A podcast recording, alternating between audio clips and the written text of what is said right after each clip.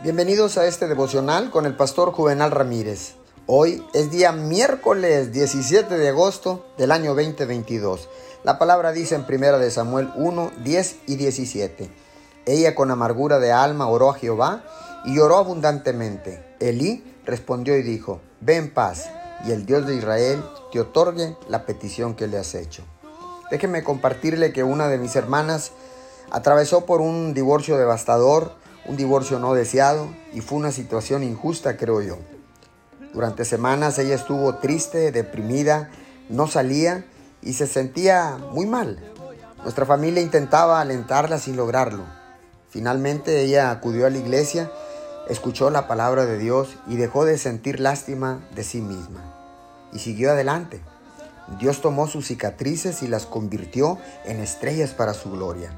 Cuando escuchó la palabra de Dios, fue como si una fortaleza se derribara en su mente.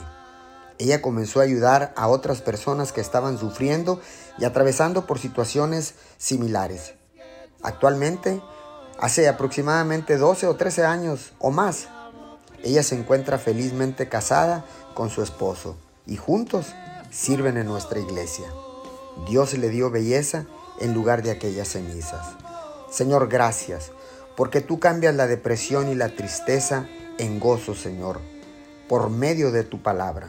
Tú, Señor, nos das belleza en lugar de cenizas. Te damos gracias en el nombre de Jesús.